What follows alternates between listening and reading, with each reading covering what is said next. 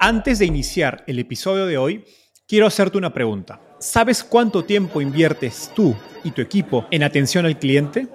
En el mundo de las startups, donde cada segundo cuenta y cada cliente es importante, Zendesk se convierte en tu aliado perfecto. Es como tener un equipo de superhéroes de atención al cliente a tu disposición. Zendesk es una plataforma omnicanal que integrará todos tus canales de comunicación como WhatsApp, email y redes sociales en un solo lugar. Gestiona tickets, ofrece una gran experiencia, aumenta tus ventas, pero sobre todo Construye relaciones cercanas con tus clientes gracias a Zendesk. Como beneficio exclusivo por ser parte de la comunidad startupeable, podrás probar el CRM de Zendesk completamente gratis por 6 meses. Y si decides continuar, tendrás 15% de descuento en tu primer año de contrato. Lo mejor de todo es que Zendesk escala de acuerdo a tus necesidades. Desde la oficina prestada donde empezaste hasta la compañía global que quieres construir. Compañías globales como Slack, Shopify y Airbnb confían en Zendesk para su atención al cliente. Ahorra tiempo, dinero y mantén felices a tus clientes. Encuentre el link con la prueba gratuita en la descripción de este episodio. El comercio electrónico ha cambiado la manera en que compramos buena parte de los productos y servicios de nuestro día a día. Pero esto no está sucediendo solo a nivel de consumidores, sino también a nivel de empresas. Por ejemplo, en 2002 nació Tool, una aplicación que permite a ferreterías comprar productos de construcción como cemento y herramientas directos desde su teléfono. Hoy, menos de tres años después, Tool atiende a más de 40.000 ferreterías en Colombia, México y Brasil. Y hoy conversamos con su cofundador y CTO Nicolás Villegas. A la fecha, Tool ha levantado más de 200 millones de dólares de inversionistas como Tiger Global, Marathon, H20, Coutu y SoftBank Hablamos sobre los retos de digitalizar un sector tan tradicional como el ferretero y cómo armar una plataforma de comercio electrónico B2B y sus diferencias con el e-commerce B2C, desde el producto mínimo viable hasta el modelo de negocio y las estrategias de crecimiento. También Nicolás nos compartió algunos de los aprendizajes que se llevó de haber emprendido y quebrado algunas empresas antes de lanzar Tool. Si te apasiona el e-commerce y los negocios B2B, tienes que escuchar toda esa entrevista. Hola, mi nombre es Enzo Cavalier y soy un convencido de que el emprendimiento en tecnología es una oportunidad histórica para resolver los problemas más urgentes de Latinoamérica. En este podcast conversamos con emprendedores e inversionistas de las startups más impactantes de nuestra región para descubrir cómo se idearon, escalaron y levantaron venture capital para solucionar problemas tan grandes como la educación, las finanzas y la salud. Recuerda visitar www www.startapeable.com, donde encontrarás todo un ecosistema de recursos para tu camino startup. Hola Nicolás, ¿qué tal? Bienvenido al podcast. Hola Enzo, muchas gracias por la invitación. Qué bueno estar por acá. No, feliz de tenerte. Nicolás, empecemos con un poco de historia. Cuéntanos cómo llegaste al fascinante mundo de las startups. Bueno, digamos que yo, yo desde que me gradué de la universidad hace 16 años he sido emprendedor. He tenido la fortuna de haber construido muchas empresas, eh, pero todas bootstrap. Em, he estado en muchas industrias de, de, retail, de tecnología, de hasta de químicos, digamos no químicos, pero como de, de, de bio, ¿cómo se llama eso? Como, bueno, sí, como de químicos. He pasado por muchas empresas muy diferentes durante todo este tiempo. Eh, hay más o menos, digamos que han sido como ocho empresas las que he empezado. Y eh, cuando, cuando finalmente en el 2019 yo he sido amigo de Enrique desde hace muchísimos años y supe un poco que Enrique quería, eh, tenía la idea de, de empezar Tool, eh, pues me pareció muy interesante, digamos que conocer este lado del, del emprendimiento de, de, de VC, de, de crecer así a estas velocidades, de tener inversión y pues sin dudarlo ni un minuto, le dije Enrique, invíteme que yo, yo me monto con usted en esa iniciativa, me parece espectacular y bueno, así llegué, digamos, a, a fundar a Tool con Enrique y, a este mundo de startups ya de, inversión y, alto crecimiento. Genial. Me gustaría hacer doble clic en, en, digamos, la industria que rodea a Tool, que es la industria de ferretería. Eh, muchos hemos ido a comprar un foco, tornillos o cemento a la ferretería de nuestro barrio, pero no necesariamente tenemos idea de cómo funciona esta industria. danos una clase rápida sobre, sobre el sector de ferreterías. ¿Quiénes son los actores principales? Eh, ¿Con qué problemas se encuentran ustedes cuando analizan por primera vez esta industria con un ojo, digamos, de, emprendedor? ¿Y cómo estos problemas informan la, la idea inicial de Tool? Sí, mira, la, la, industria de, digamos, de las, de las ferreterías, de la construcción es tal cual como, como tú dices, todo el mundo vive una ferretería. Muy pocas personas eh, realmente como que se preguntan más allá de eso qué es lo que hay, ¿cierto? Y, muchas, y muy pocas personas también van a la ferretería. Usualmente contratan a alguien que ese va y compra lo que necesita y hace el trabajo. Entonces es una industria muy, digamos que muy desconocida en términos generales eh, como nosotros decimos a veces, no es una industria muy, muy sexy, entonces no ha tenido mucha, como mucha, mucha innovación por y, en el mundo de startups pues aún menos. Eh, pero lo que encontramos, o, digamos lo que, lo que conoció Enrique en su, en su trabajo, en su primer trabajo, y que ya empezamos nosotros a solucionar con Tool, es una industria muy fragmentada, entonces un, un ferretero en, en, Colombia, en Brasil, en México, realmente se comportan muy similar. Tiene que atender unos 40 proveedores al mes. Si, si tú le quitas a esos 40 proveedores que se gaste, no sé, una hora al día, más el esfuerzo administrativo de tener que pagar, de tener que hacer todo ese proceso, más tener que recibir el pedido, pues digamos que se gasta más de una hora por cada proveedor. Y si uno lo lleva a solo una hora por 40 proveedores, él pierde una semana al mes atendiendo proveedores. Y otro problema que tiene la industria es que es una industria pensada desde el fabricante hacia abajo, eh, muy diferente, digamos, al consumo masivo, que, que tratan de hacer las cosas fáciles al consumidor. En esta industria es que le queda fácil al fabricante y de ahí para abajo tienen que resolverse como les quede fácil. Entonces hay productos gigantes, hay productos muy pesados que, manejarlos es muy difícil, eh, tiene muchos problemas, digamos que en este, como, como en el día a día.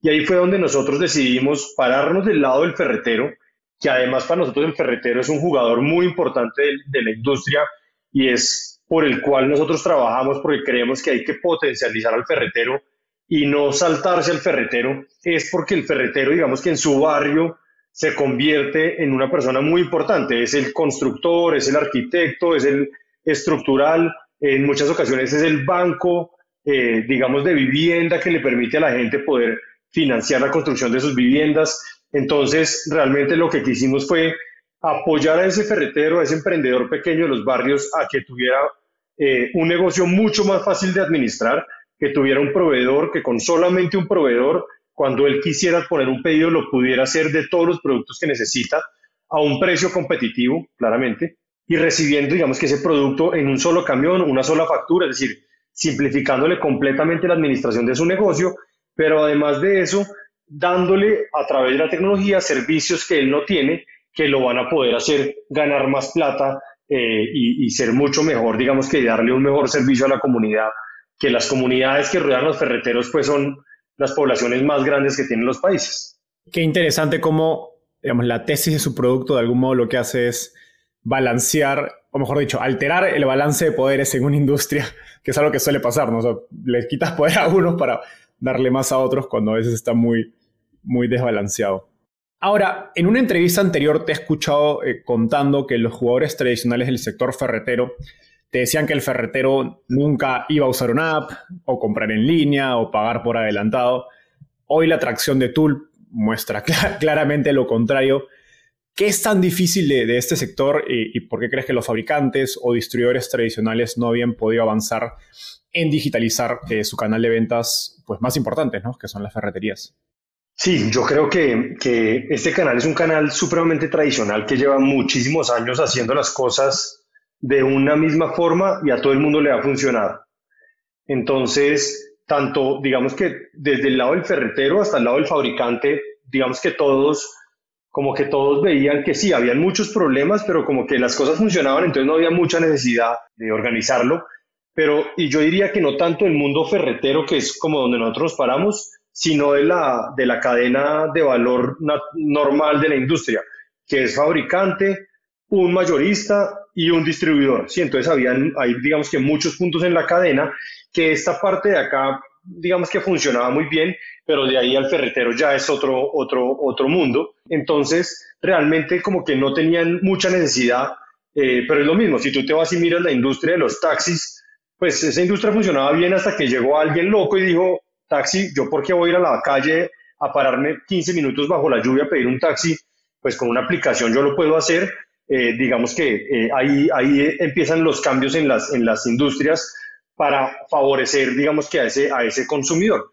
En nuestro caso, pues es exactamente lo mismo. Tenemos una industria que, pues digamos que hubiera podido seguir así funcionando, pero no era lo mejor para el ferretero y en últimas no era lo mejor para el cliente final, que pues digamos que es como lo que nosotros queremos eh, como, como resolver en este, en este, en este reto. Y, y, lo, bonito es que nosotros, digamos que le resolvemos el problema al ferretero, que en últimas lo ayuda a él a ser mejor con su cliente final, pero después nos devolvemos con toda esta información que no tiene ningún otro distribuidor hacia el fabricante para ayudarle a él a entender mejor su mercado y, poder dar soluciones más adecuadas para, para su cliente, para que su negocio sea mejor. Genial. Ahora, entiendo que el contexto en que te unes a, a Tool, a formar, eh, a ser un socio de Tool, eh, era en que estaban en una, en una, comida, entiendo con Enrique, que mencionaste que era tu amigo. Eh, Miguel te menciona la, la, idea de negocio y bueno, te invita a unirte, pero no tenías ninguna experiencia en ferreterías, ni es un problema que, que habías vivido directamente. ¿Cómo empiezas a, digamos, a aprender y entender la magnitud del problema y oportunidad desde una perspectiva del mercado? Sí, mira, yo, yo tenía como, como alguna noción de, de, este mundo. Claramente no era experto, pues yo no, no, no, nunca he trabajado como en la industria, pero en mis negocios anteriores y tanto como en mi vida personal sí he tenido mucho involucramiento con, con la industria. Yo en, en, mi negocio, digamos que tuve de, de retail, tenía que remodelar locales. Entonces yo conocía, pues había remodelado, no sé, 20 locales, varias bodegas, es decir, yo entendía, digamos, que los problemas, los problemas de esto, lo que era como cliente ir a donde un ferretero y que no tuviera la mitad de los productos que yo necesitaba. Eh, lo mismo, digamos, que hice, hice con, con, con varias, como varios apartamentos míos, digamos que remodelarlos, adecuarlos para, pues, para, para, para mí, para mi familia. Y entonces realmente entendía un poco la industria, eh, entendía el problema, podía ponerme como en los zapatos de ese ferretero y, entender que, que, tener que llamar tantos proveedores era un problema, que tener que pedir, digamos que a múltiples camiones era muy complicado. Entonces tenía una afinidad, digamos que, digamos que entendía un poco la industria, eh, pero claramente ya cuando entramos, pues hay mucho trabajo de, de estar con el cliente, de entenderlo, de conocerlo, de, entender bien que esos pains que uno se imagina como emprendedor, pues realmente son como uno se los imagina y empezar a entender cómo por medio de, las soluciones, pues se los puede uno resolver. Entonces, si bien digamos que no era, no era experto, pues creo que no era no estaba tan alejado del, problema y, me pude relacionar pues muy fácilmente y, y, siempre he sido, como dicen en Colombia, que no sé cómo le dirán otros países, pero como cacharrero. Es decir, desde el colegio yo cargaba destornilladores en la maleta. Entonces, realmente eh, es un mundo que para mí es, es, bastante familiar. Yo cojo el portafolio de Tool y sepa que sirve prácticamente todo el portafolio. Eh, pues digamos que tengo como mucha afinidad para decir, venga, este, en esta categoría nos faltan estos productos. Sí, como que realmente como que esa experiencia de vida eh, me ha servido mucho para, para, para, para este negocio y, en estos días en, una, en, un evento para una, para una empresa grande, eh, yo hablaba como, como esta conversación de que tuvo Steve Jobs, que decía que uno solamente puede conectar los puntos mirando hacia atrás. Eh, yo decía, escucha, todos los emprendimientos y todo lo que he pasado en mi vida, como que se han ido, se han ido juntando y me han llevado a tener como un, un conjunto de conocimientos y experiencias supremamente importantes para, para, que, pues, para que tú en este momento eh, esté donde esté. Genial. O sea, tú e-, eres el, amigo al que, al que todos llaman para, oye, ayúdame a arreglar esto, ayúdame a arreglar lo otro. Tal cual, en, la universidad me llamaban y me decían, ¿usted qué va a hacer mañana? Y yo, no, pues estudiar y pues salir a rumbear, normal. Me decían, no, venga, es que me voy a trastear, usted me puede instalar la nevera, la lavadora, colgar los cuadros, colgar el televisor. Y yo, bueno, hágale, pero me invita a comer, me invita a almorzar, es decir, el fin de semana por su cuenta. Y así era, así era, así fue toda la universidad. Ahora me, me gustaría profundizar en el proceso y la estrategia en que Tool nace como, como negocio, que entiendo es un e-commerce B2B. Em, entonces, su tesis principal fue digamos, reemplazar varias, eh, varios eslabones que habían en esta cadena de distribución que estaba bien partida em, y dominada por jugadores más tradicionales que no habían digamos, innovado en, en décadas. Eh, pero esto implica digamos, una alta inversión en, CAPEX y capital de trabajo por los requerimientos de, almacenes e inventario. O sea, no son, digamos, Tool no es puramente un marketplace, sino es un e-commerce. Eh, ¿Cómo se vio el, digamos, el MVP o primer producto de Tool y cómo hicieron para minimizar o manejar esta inversión antes de pues, validar realmente la necesidad del mercado? Mm, sí, buenísimo. Y, y, aprovecho un poquito para, para, explicar rápidamente qué es Tool, porque muchas, nosotros tenemos, digamos que, eh, muchas personas que quieren meterse a comprar a través de la aplicación, pero no pueden por eso, porque somos un B2B. Entonces nosotros primero nos aseguramos que ésta sea un cliente, un, ferretero o, realmente como que un negocio que está comprando para revender, ¿cierto? Nosotros filtramos los clientes en el proceso de registro, cada vez tratamos de ser más sofisticados para que el proceso de registro sea fácil, pero, pero, pero hay ferreteros, ahí en Colombia hay un término que llamamos cacharrerías, que son que venden como muchas cositas, eh, entonces hay digamos que muchos tipos de clientes que, que entran a nuestra aplicación y entonces, digamos que nuestro, nuestro negocio, como tú dices, es un e-commerce. Nosotros compramos a los fabricantes y le vendemos al ferretero, ¿cierto? Ahí, por, por, también por problemas de industria, no se da mucho el modelo de marketplace, porque marketplace, digamos, yo creo que se vuelve un, un modelo bueno cuando hay, hay mucha, mm, por, decir algo, por decir algo como, como, como constancia y, que, que, la cadena del marketplace que está entregando, hay mucha confianza ahí que va a entregar a tiempo, ¿cierto? En esta industria, también por, por el origen de, de, los materiales y los productos y que es un proceso productivo, hay muchas variaciones, entonces nosotros decidimos ser un e-commerce para garantizar al ferretero las entregas completas a tiempo, ¿listo?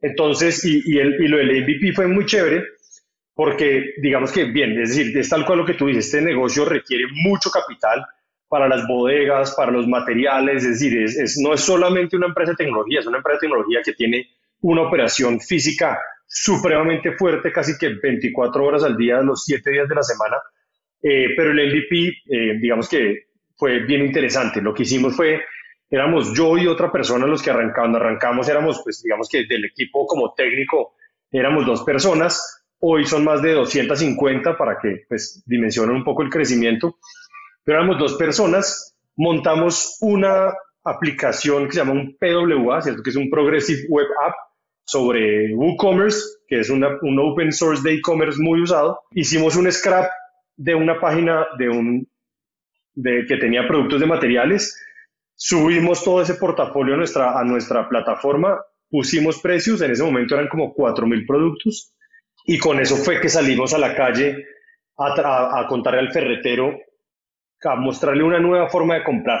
Ese, ese proceso, digamos, de crear el MVP, no fueron más de dos semanas desde que nos sentamos hasta que ya teníamos el producto listo para, para mostrarle a los clientes y realmente desde el primer momento en que salimos a la calle empezaron a pedir como locos a través de la aplicación y ahí empezamos a conocer eh, qué era lo que el cliente más quería de nuestro negocio. En ese momento eh, el cliente pedía y nosotros no teníamos bodega, no teníamos inventario, no teníamos camiones, no teníamos absolutamente nada. Pues éramos cinco personas en una oficina, en una oficina de 30 metros cuadrados eh, haciendo esto. Entonces lo que hacíamos era, llegaba una orden, salir corriendo a un retailer de material de construcción, comprarlo, montarlo en un camión e ir a entregar. Eh, eso era pues, se puede imaginar el desastre que era eso, era bien complicado además porque le piden a uno dos toneladas de cemento, eh, una tonelada de varilla. No es como que me pidan una hamburguesa y una Coca-Cola, es decir, que lo puedo llevar en mi carro. No, nosotros teníamos que coger un camión, contrate un camión, monten en un camión, ahora busquen las direcciones, por, también por la naturaleza, digamos, de, de, nuestros clientes, eh, pues eran zonas que no eran muy familiares para, para, para nosotros, entonces fue bien interesante, pero ahí realmente empezamos a entender desde los primeros días que, muchas de esas hipótesis que tú también decías en un principio, que decían, no, es que un cliente, un ferretero, nunca ha usado una app, entonces nunca va a usar una app.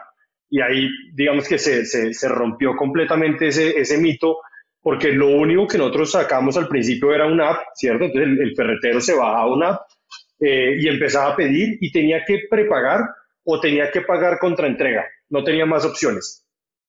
Y usualmente la industria eh, estaba acostumbrada a darle días de plazo de pago, que hoy, hoy también lo estamos haciendo a través, digamos, de nuestra área de fintech, eh, de una forma un poco diferente a como lo hace la industria, pero igual, pero cuando arrancamos, el ferretero tenía que pagarnos o antes para entregarle o cuando llegaba el pedido.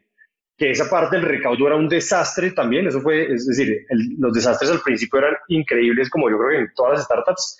Eh, entonces no nos pagaban, entonces después tocaba ir volver a ir a cobrar, entonces íbamos en un carro, Enrique iba en un carro a cobrar, mientras yo estaba pues con la página y haciendo todo ahí, Enrique se iba en su carro a cobrarle, entonces se bajaba él, el ferretero no sabía si le tenía que pagar o no, bueno, ese, ese manejo efectivo ha sido un reto constante para el negocio, pero, pero fue así, lo hicimos muy rápidamente, empezamos a probar y empezamos a ver esa atracción, digamos que increíble, a vender unos tickets promedios gigantes, claramente porque era un B2B, eh, a tener una recompra también gigante al, ser B2B, pues uno usualmente tiene como mucha más recompra y tickets promedio mucho más altos que el B2C, pero, pero pues desde el, desde el primer momento nos dimos cuenta que, que este negocio estaba hecho para cosas muy grandes y que la necesidad del mercado realmente era gigante. Como mencionabas, eh, pues ustedes no, digamos, la, logística y los procesos de entrega son mucho más complicados porque no venden, digamos, una Coca-Cola y una hamburguesa, sino que hay mucha variabilidad de, de los SKUs, como se conoce en, en, este mundo, o productos de distintos proveedores y, eh, y, mucha también variabilidad en forma y peso de los objetos. ¿Cuáles son los retos técnicos detrás de un e-commerce B2B como, como el de Tuli? ¿Cómo aseguras pues, calidad y disponibilidad, sobre todo a medida que escalan? Sí, muy buena pregunta. Ahí, digamos que hay una cosa muy importante también que nos dimos cuenta muy al principio, era que existía muy poca tecnología para este tipo de negocios. Cuando uno va y mira lo, lo que hay disponible en el mundo, todo está hecho para paqueteo, ¿sí? Como, como un, como no sé, eh, voy y miro eh, cualquier DHL, FedEx, cualquier de esas empresas que manejan paquetes. Si uno va y mira las industrias, eso es lo normal, ¿cierto? Son productos chiquitos que yo puedo empacar en una caja y que esa es la optimización que hay para rutas, para camiones, para un WMS, es decir, todo está hecho alrededor de una industria como de paqueteo. Cuando nosotros empezamos a mirar realmente para esos productos como los nuestros que son extradimensionados, extra pesados, que, que yo no puedo apilar uno sobre el otro, si yo no puedo poner un cemento encima de, no sé, de una varilla porque se rompe el cemento. Eh, entonces hay un mundo de restricciones ahí fue que nos dimos cuenta, bueno, ahí empezamos, digamos que ya como mucho más seriamente a desarrollar la tecnología que necesitábamos para nuestro negocio y, y empezamos a, pues a generar todo ese conocimiento que necesitábamos para, para poder hacer una logística adecuada, a un costo adecuado, a conseguir tipos de camiones, digamos que no era tampoco, es un reto grande, son camiones que nunca han trabajado como estas industrias de tecnología, entonces cuando uno va y le dice a un camión de paqueteo, venga, usted tiene que usar una app, y pues, ah, bueno, otra aplicación, no tengo problema, venga, pues yo ya sé usar la de HL, usé la del uno o el otro, me queda mucho más fácil a caer en unos camiones que nunca habían usado nada porque nadie usaba camiones de estas dimensiones para llevar los pedidos. Entonces nos ha tocado, de cierto modo, como, como llevar en esa, en esa transformación digital, a mí la palabra no me gusta mucho, pero hemos tenido que, aquí creo que aplica muy bien y es llevar a ese ferretero como en esa transformación y explicarle por qué la tecnología es una ventaja para su negocio y también llevar al, transportador a mostrarle por qué también la tecnología y que tenga confianza en que una ruta que nosotros le estamos dando es una ruta adecuada, que si no la hacen en el, en el, en el, en el orden que yo le estoy diciendo no va a poder descargar los pedidos porque le queda, ahorita entonces le queda un producto muy pesado encima del otro y no puede descargar el de abajo si no tiene un montacargas, es decir, hay un mundo de complejidades de este negocio que, usualmente no tiene uno en, otro tipo de industrias, pues en un B2C esto no se ve. Entonces ahí realmente nos ha tocado como, como entender muy bien la industria, la tecnología y construir muchas herramientas a, la medida de nuestro negocio. Qué interesante porque en e-commerce B2C uno se conecta a algunos de estos proveedores de logística que ya te manejan todo, no solo la entrega, el ruteo, hasta el almacenamiento, tienen micro, micro, micro almacenes o, los como dark stores dentro de las ciudades y hace todo muy fácil porque hay toda una infraestructura. A ustedes les ha tocado pues crear todos esos servicios digamos, desde cero, o lo contrario es, ser prácticamente un distribuidor tradicional, en cuyo caso no tendría mucho sentido. Cuéntanos algunos ejemplos de, esas herramientas que han tenido mucho impacto sobre la, eficiencia, digamos, de, de, la parte de atrás que sucede eh, de Tool. Sí, esa, esa, esa, parte de atrás, digamos que usualmente uno como, como externo no la ve, eh, pero en Tool y en, en, casi todas las startups es muy similar y es que eso es como un iceberg, ¿cierto? Entonces lo que ve el consumidor final o el público general es, es esa puntica del iceberg que es un 30%, que es el app del cliente, pero ya realmente lo, la tecnología, la más grande que desarrollamos está abajo, ¿cierto? Eh, ¿Y qué hemos hecho ahí como en ese lado? Entonces nosotros, eh, por ejemplo, el, el, tema de ruteo de camiones fue lo primero que construimos, porque era, era nuevamente lo que tú dices, yo, yo puedo conectarme a alguien y le dice cómo tengo que empacar mis mis, mis, mis, mis cajitas sin ningún problema, si vendo camisetas, ropa, tecnología, realmente no cambia mucho. Eh, cuando nosotros empezamos a usar uno de esos, a las dos semanas dijimos esto no, no funciona, eh, entonces nos tocó construir eh, con el equipo de Data Science y pues de desarrollo, construir unos algoritmos para la optimización de los camiones.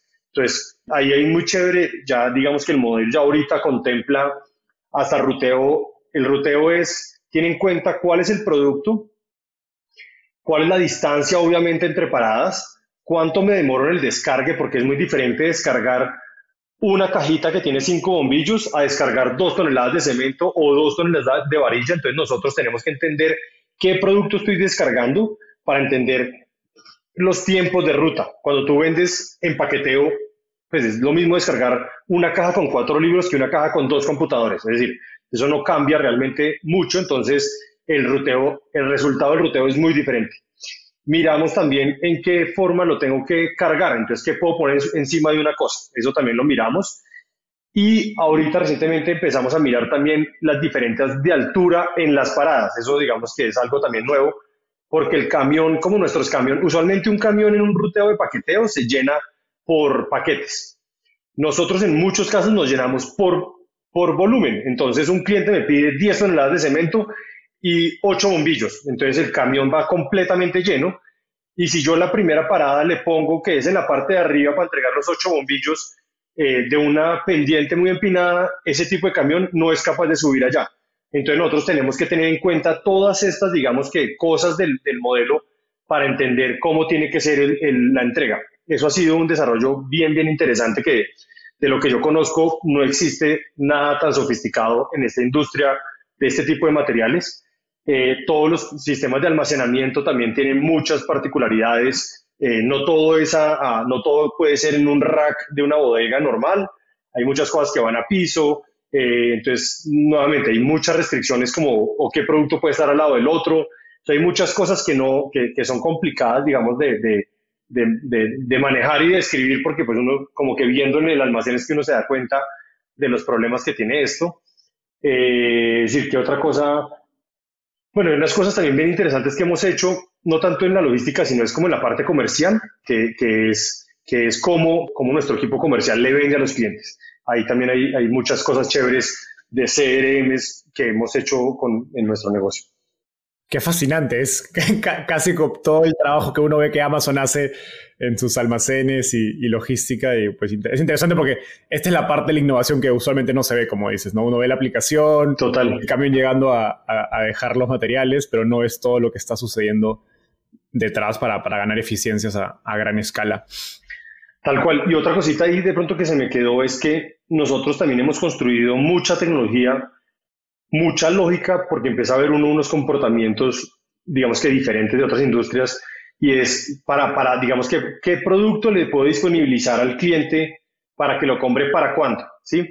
Entonces, toda esa lógica de manejo de inventarios que pues ahorita ya con la tecnología que tenemos en este momento, pues todo es en tiempo real, entonces yo le, le vendo al ferretero exactamente lo que sé que le puedo vender que tengo en mi bodega o me va a llegar, ¿cierto?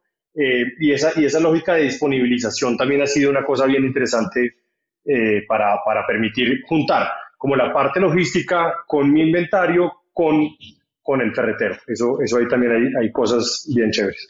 Ahora me gustaría pasar de la parte logística a la parte comercial. Eh, muchos de estos, digamos, negocios y dueños de, de ferreterías tienen relaciones cercanas de, años con los vendedores de campo de las distribuidoras tradicionales, quienes a veces pasa que son amigos, incluso tienen relaciones de tiempo. Eh, en los primeros días de Tool, digamos, ¿con qué barreras de, adopción de las ferreterías o las distribuidoras u otros de los actores que, son parte de la cadena tuvieron que lidiar y, cómo generaron confianza en ese contexto? Sí, tal cual como tú dices, es decir, en, en, esta industria y, en, digamos que no solo en la industria, digamos, de las ferreterías, sino en general las industrias que, que, tienen ese, que, que llegan a estos negocios pequeños, ya sea ferreterías, farmacias, tiendas, eh, no sé, veterinarias y de ahí la, todo el mundo de B2C, de B2B que ahora está también empezando a, a, tener startups de todos lados entrando a este mundo del B2B. Pasa, pasa tal cual es. Hay unos distribuidores tradicionales que llevan 50 años haciendo su negocio de la misma forma que un, un, un vendedor va una, una vez a la semana, una vez a la quincena, una vez al mes, dependiendo del producto. Eh, y ahí es que el ferretero usualmente compra. Y realmente lo que nosotros hicimos fue, nosotros también tenemos una persona que visita a los ferreteros, eso, eso digamos que es bien importante en nuestro negocio porque consideramos que esa persona es supremamente importante para montar al ferretero en, en el mundo de la tecnología, para que él entienda cuáles son las ventajas, los beneficios de trabajar con Tool. Tenemos esta persona, digamos, que nos, nos, nos, nos complementa como toda la estrategia digital que tenemos para adquisición de clientes y pues conservar a nuestros clientes. Este, este, este, esta persona que está en la calle es supremamente importante para, para ayudarnos a, como a consolidar ese, ese ejercicio. Entonces, nosotros teníamos una persona o tenemos una persona que va a las ferreterías, les cuenta y realmente eh, en ese proceso de que el cliente se da cuenta que puede, que hay formas más fáciles de comprar, que no tiene que esperar a que, le lleguen o que le pidan mínimos de compra o que le pidan tiempos de entrega muy largos, ahí fue cuando Tools empezó a ganar la confianza. Empezar a decir al ferretero, vea, usted no tiene que comprar eh, mil bombillos, estoy exagerando, pero no tiene que comprar mil bombillos, usted a Tools le puede comprar eh, seis bombillos y cómpreme todos los días. No, no tiene la plata que usted tiene, úsela para comprar el inventario adecuado que usted necesita y no la use para comprarle al proveedor que le llegó esa semana, que solamente le vende además una sola categoría de productos, use esa plata, compre a través de Tool y, y solucione el problema que usted tiene, porque las ferreterías tienen un problema muy complicado, es que más o menos el 40 o el 50% de las veces que alguien llega a su negocio a comprarle, no tiene el portafolio completo. Entonces, ¿cuál es la, digamos que la historia de Tool? Compre a Tool todo lo que necesita sin mínimos de compra, entrega digamos que para la industria, ya uno para consumidor esto es impensable, pero para la industria es supremamente rápida, que es, puedes escoger entregas desde el siguiente día en adelante, de acuerdo a, las necesidades. Entonces, eh, una entrega de 24 horas es una vaina muy rápida en la industria eh, y más para llevarle toneladas y toneladas de producto, digamos que no, no, eso nunca antes se había visto. Entonces, cuando él empezó a entender que podía manejar su negocio, que podía usar la misma plata para tener más productos mucho más rápido y así incrementar sus ventas, pues, es decir, cualquier persona, cualquier consumidor B2B o B2C se va a ir a lo que más le solucione sus problemas, ¿cierto? Es decir, el negocio real, cualquier negocio real, cualquier startup es exitosa porque soluciona un problema. Aquí en este caso el problema era evidente y el ferretero dijo, esta gente me soluciona mi problema, pues empiezo a comprar por Tool y, pues cada vez digamos que vamos metiendo más productos, más categorías, entonces cada vez logramos como venderle más cosas a los ferreteros porque es una industria enorme, enorme, enorme que tiene miles y miles y miles de productos que pues la visión es podérselos ofrecer todos al ferretero. Qué interesante, o sea, en el caso de Tool, el representante que mencionabas no tiene el rol de vendedor como en las distribuidores tradicionales, sino quizás un rol más de evangelizador o de generar la adopción del, del producto. En ese sentido, Exacto. cuéntanos cuáles han sido las estrategias más eh, importantes o clave para que pues, tantas ferreterías se suban a, su plataforma, que hoy día entiendo que tienen decenas de miles de clientes. Sí, yo creo que si nuestro, nuestro, la labor de esa persona, digamos, de ese hunter que tenemos nosotros en el negocio, es esa, es ayudarle al ferretero. Claro que cuando llega, digamos que le ayuda a comprar y, vende, ¿cierto? Y, y, hace todo esto, eso como que es muy difícil de desligar una a la otra porque igual el ferretero viene con su esquema de trabajar tradicional que ya llegó el, el de Tool, ah bueno, véndame tal cosa, ¿sí? Es decir, como que uno no puede uno no puede decirle, no, venga, no, yo no le vendo, sí, como que no, tampoco puede uno como, como hacer eso, pero la labor de él, digamos, de, de principal es decirle, listo, venga, yo le atiendo su necesidad, venga, venga, le enseño, venga, abrimos el app, venga, le muestro cómo usted puede meter ese pedido y, entienda, don fulano, don Jesús, que usted no necesita que yo esté acá, con mucho gusto yo ya estoy acá y le ayudo, y venga, metemos el pedido, pero la próxima vez que usted necesite, saque el celular de su bolsillo y meta la orden y al otro día tiene el producto. Es decir, es que no me necesita a mí para usted tener su negocio bien. Si usted me necesita a mí, estoy a un clic porque pues en la, en la aplicación pueden hablar con el hunter, pueden hablar con servicio al cliente, es decir, tienen un conjunto de canales muy robustos para ayudar al ferretero a que solucione cualquier problema que tenga. Entonces hay un complemento de esta parte del, del, hunter físico con todo el mundo, digamos, de, de tecnología digital, que la idea es que el hunter le brinde esa confianza al ferretero, que pues tiene un, un, un conjunto de herramientas para que solucione su problema ya tenga el producto que necesita para venderlo mañana, para que gane más plata, pero que ahí está esa persona que también lo va, lo va a ayudar y lo va a acompañar en, en, ese esquema tradicional del negocio. Genial.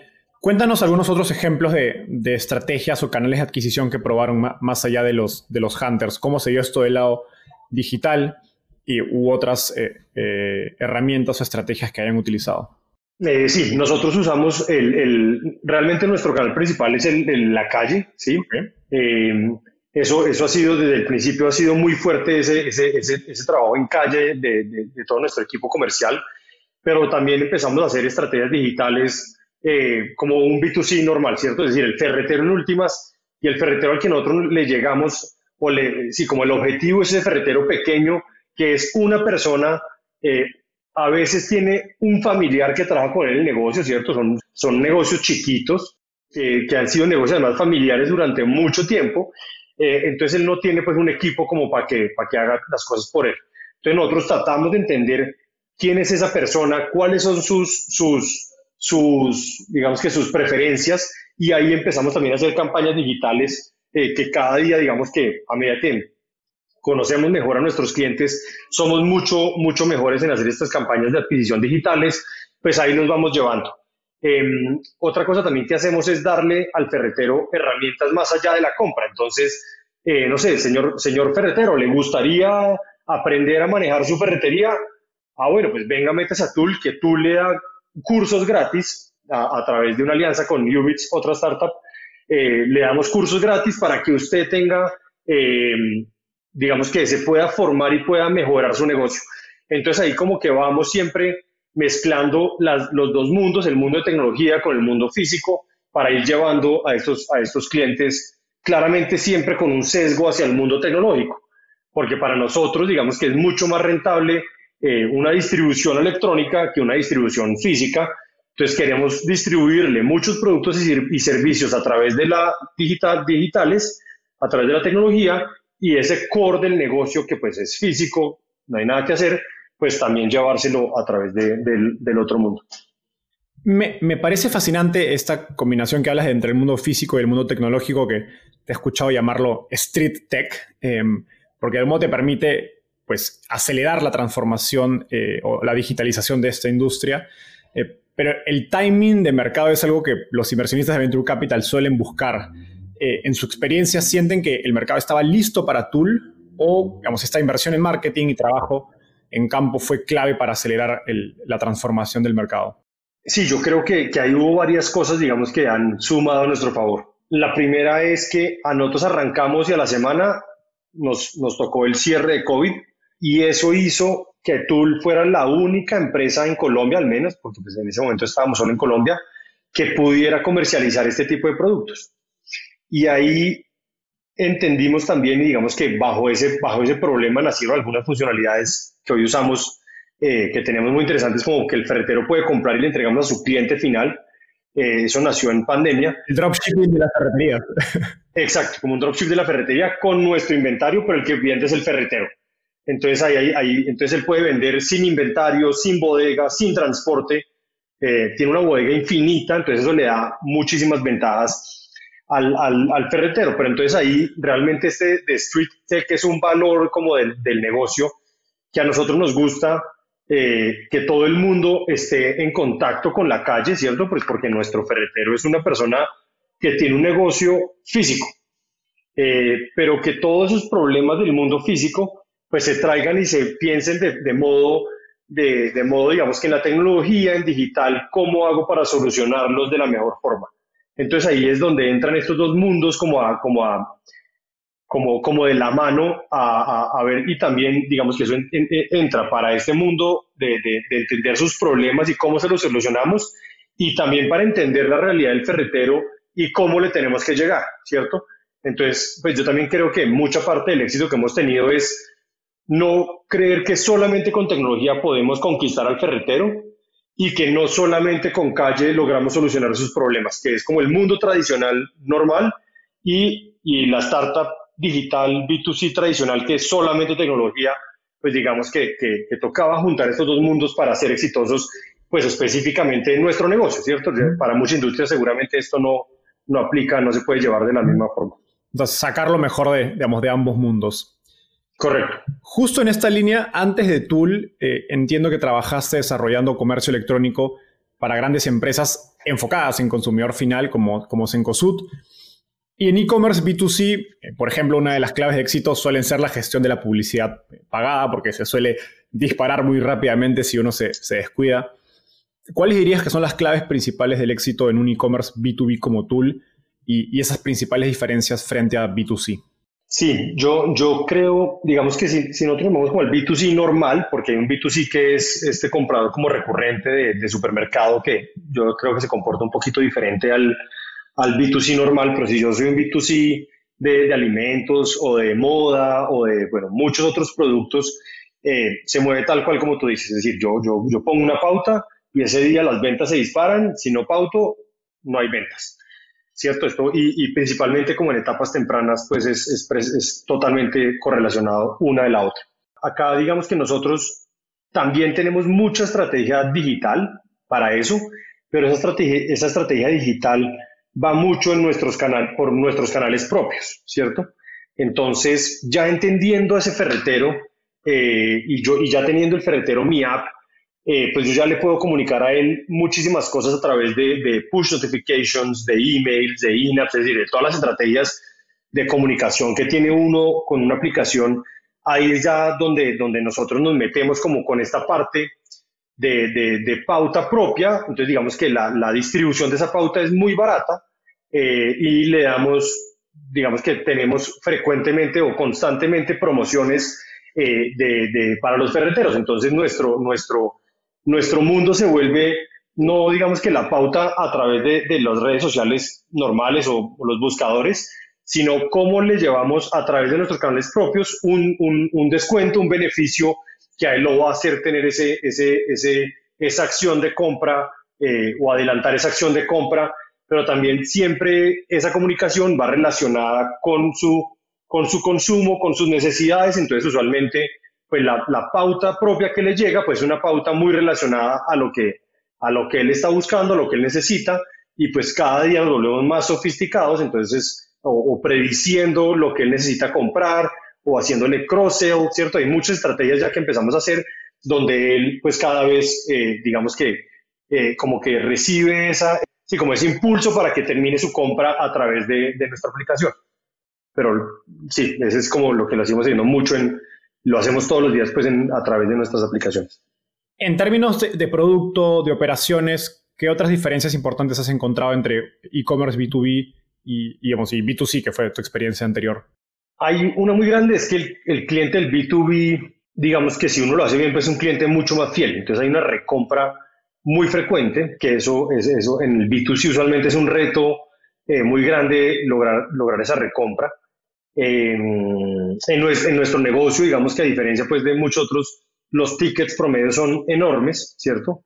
Eh, tanto por la, la, esencia del producto como porque es un negocio. Entonces ahí, ahí tenemos unos, unos, unos tickets enormes pero, pero hay otra cosa también que yo veo y es que, digamos que en, en, este negocio como específico, en, en Tool y en muchos B2B como de mom and pop shops, ¿cierto? En, en, negocios pequeños, el cliente resulta ser como, como un híbrido, ¿sí? Porque tiene un comportamiento de persona, porque en últimas es un negocio, es una persona, es su chequera, es su casa, es su negocio, es decir, no hay diferencias entre... En la contabilidad. Del negocio, exacto, no hay diferencias ninguna entre su contabilidad del negocio y de la casa.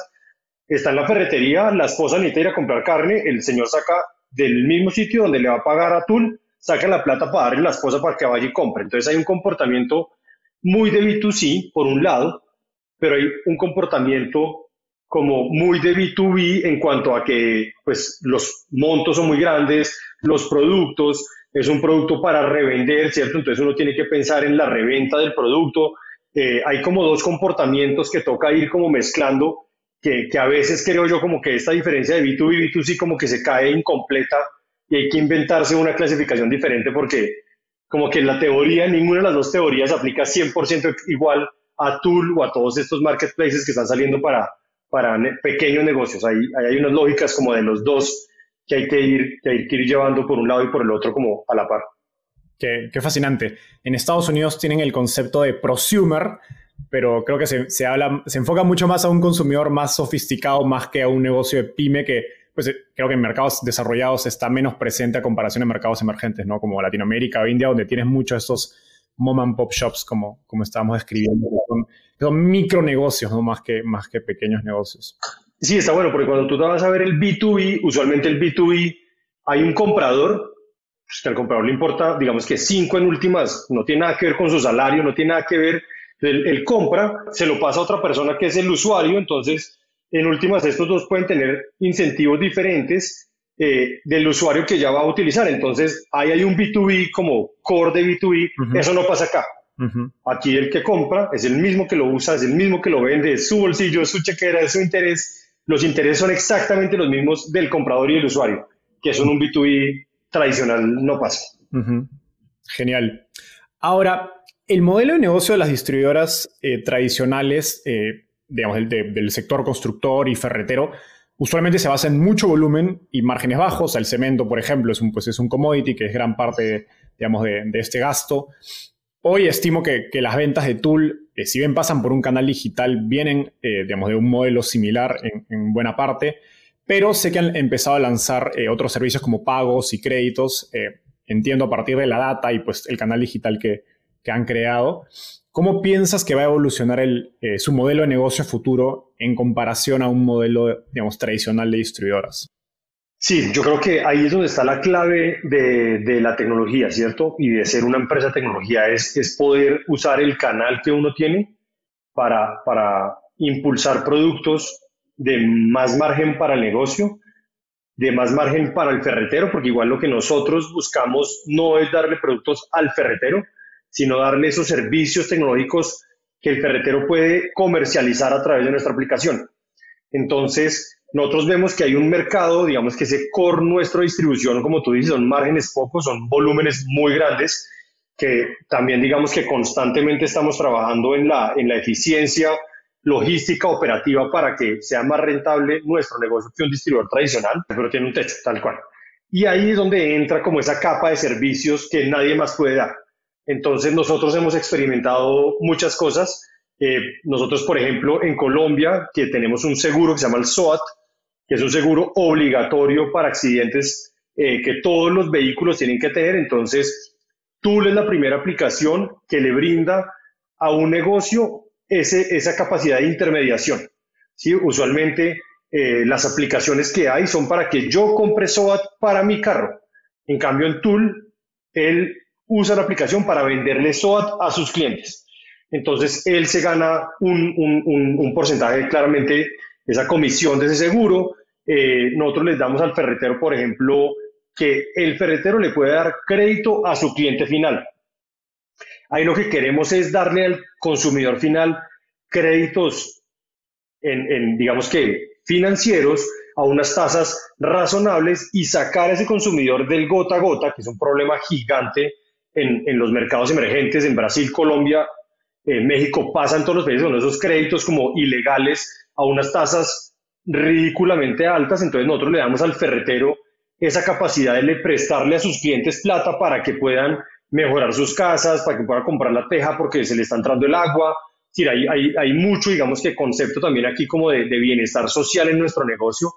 Entonces le damos al ferretero ese, esa, esa capacidad de prestar plata, de vender seguros. Hemos hecho, pues estamos como, como mejorando de, de, que pueda pagar, que puedan pagar servicios públicos. Eh, y la idea ahí es seguir construyendo estos servicios que son de una distribución digital, eh, que sus clientes, que los clientes del ferretero pues lo necesitan, le genera Tool más margen, le genera al ferretero más margen y le genera, y, se vuelve esa ferretería como un negocio mucho más importante de su barrio, donde los clientes pueden resolver muchos más problemas que solamente comprar artículos de ferretería. Entonces, digamos que eso es lo que buscamos y pues para todos los jugadores pues va siendo un, un valor agregado en la cadena.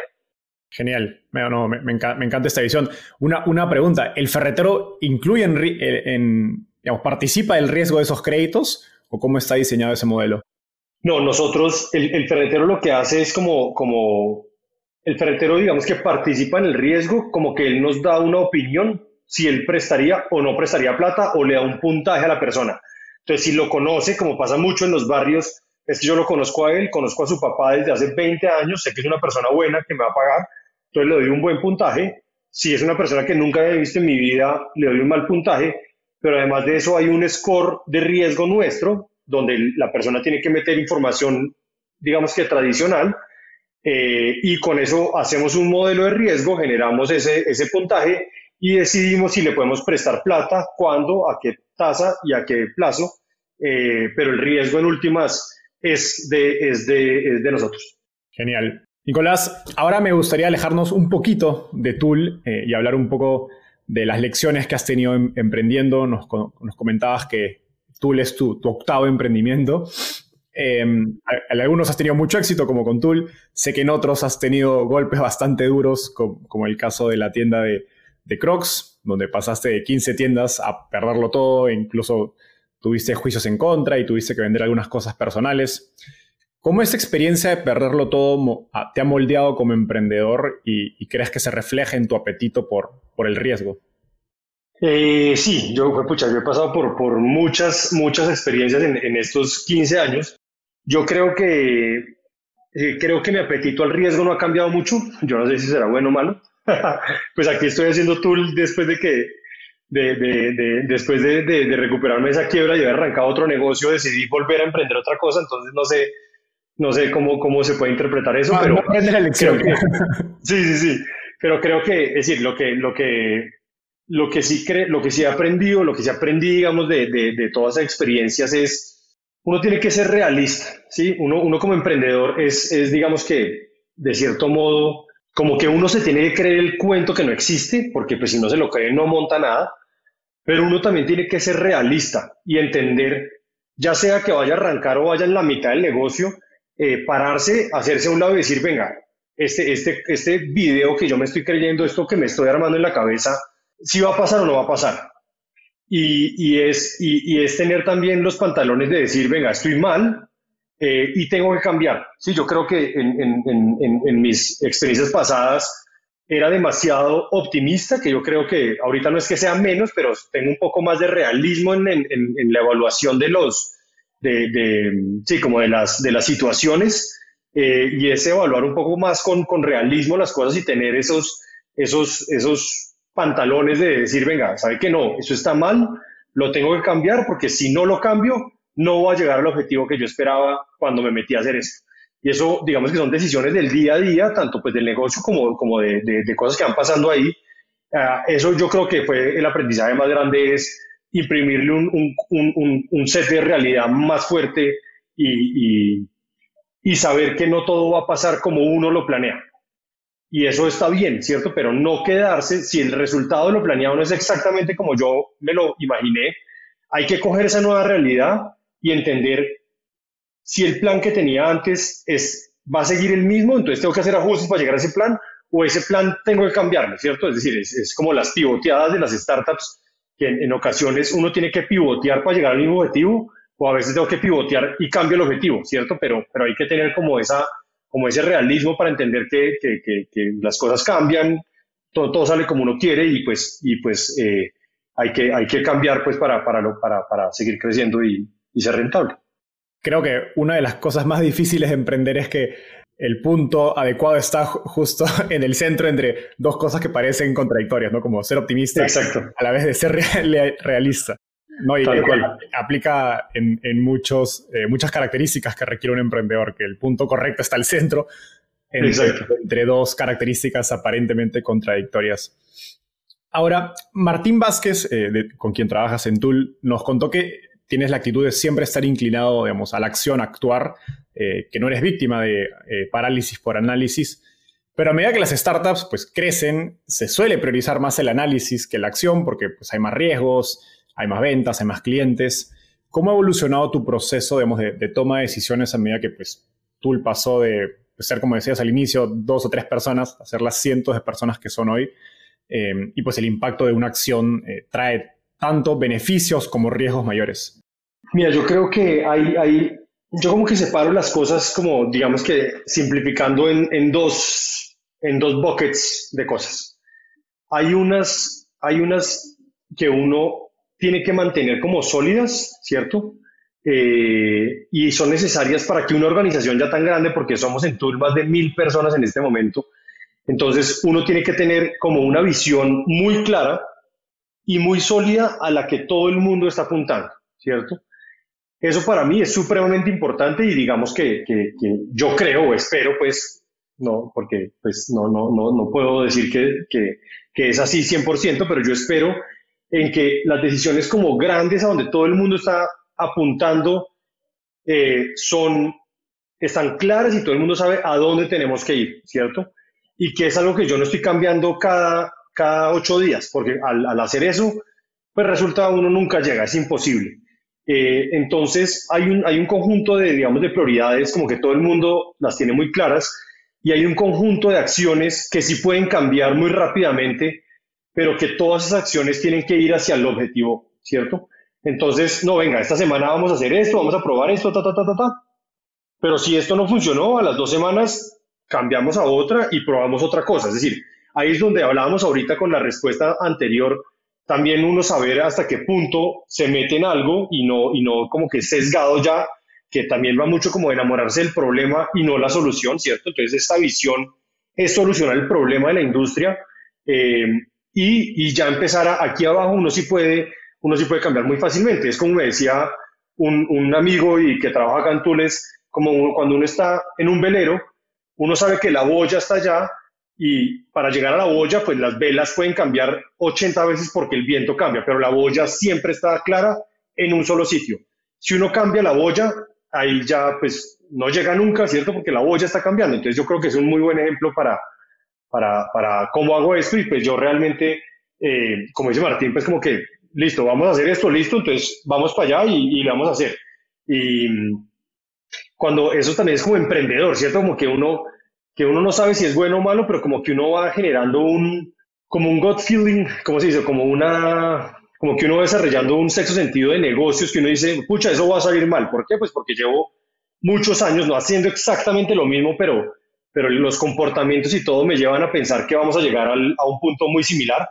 Entonces, eh, ahí es también como ese, como ese feeling de uno decir, venga, listo, hagámoslo y vamos por allá y no necesito no necesito más números, no necesito más cuadros, no necesito más PowerPoint, no necesito un Excel que me compruebe esto, hagámosle.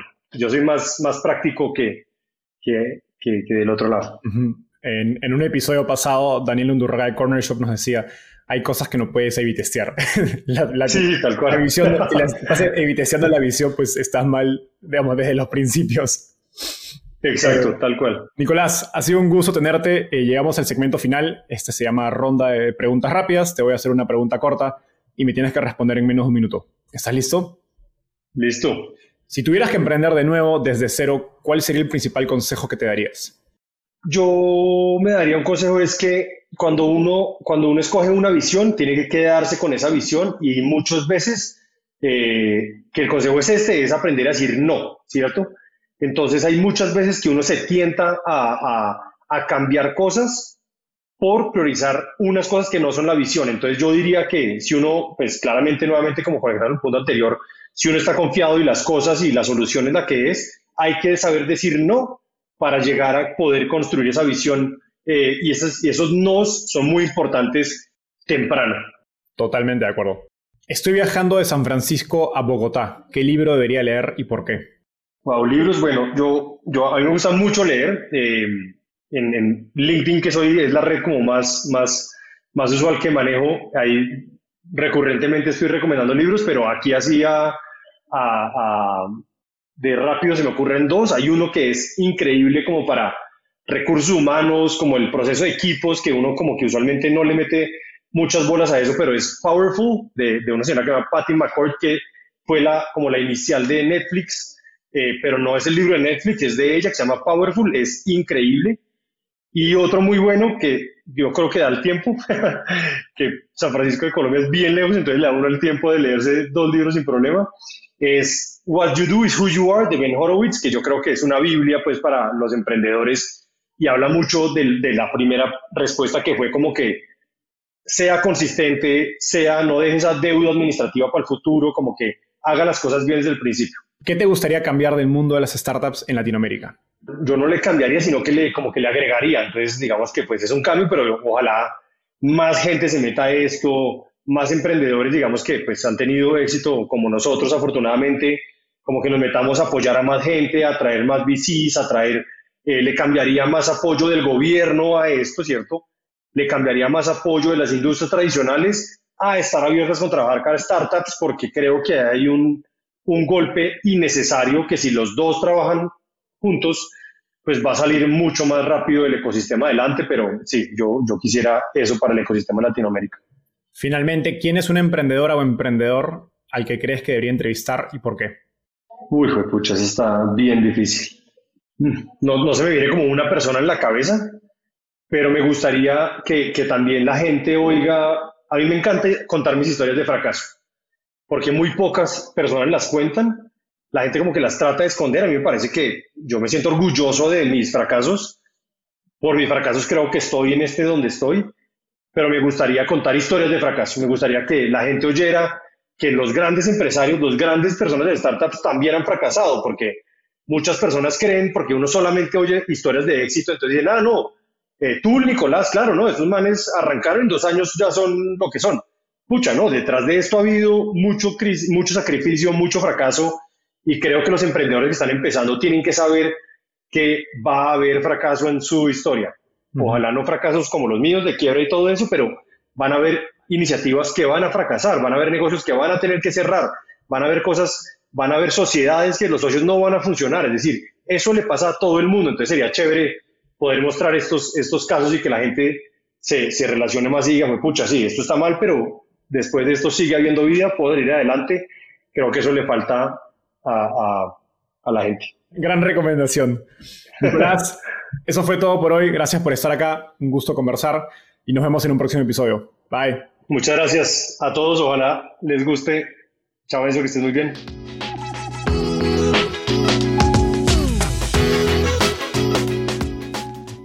Antes de cerrar el episodio, quiero contarte que lanzamos el podcast Startupiable en 2021 y en menos de un año ya somos casi 10.000 personas que lo escuchamos cada mes. Y quiero seguir creciendo esta comunidad. Por eso, si escuchaste este episodio y te gustó, ayúdanos contándole a un amigo, familiar o colega. Suscríbete y déjanos un review en Spotify o Apple Podcasts. De hecho, me gustaría saber quién eres y por qué escuchas el podcast. Mándame un mensaje sencillo a enzo.startapeable.com o por Twitter a arroba contándome por qué escuchas el podcast Startapeable y cómo te ayuda en tu empresa o trabajo.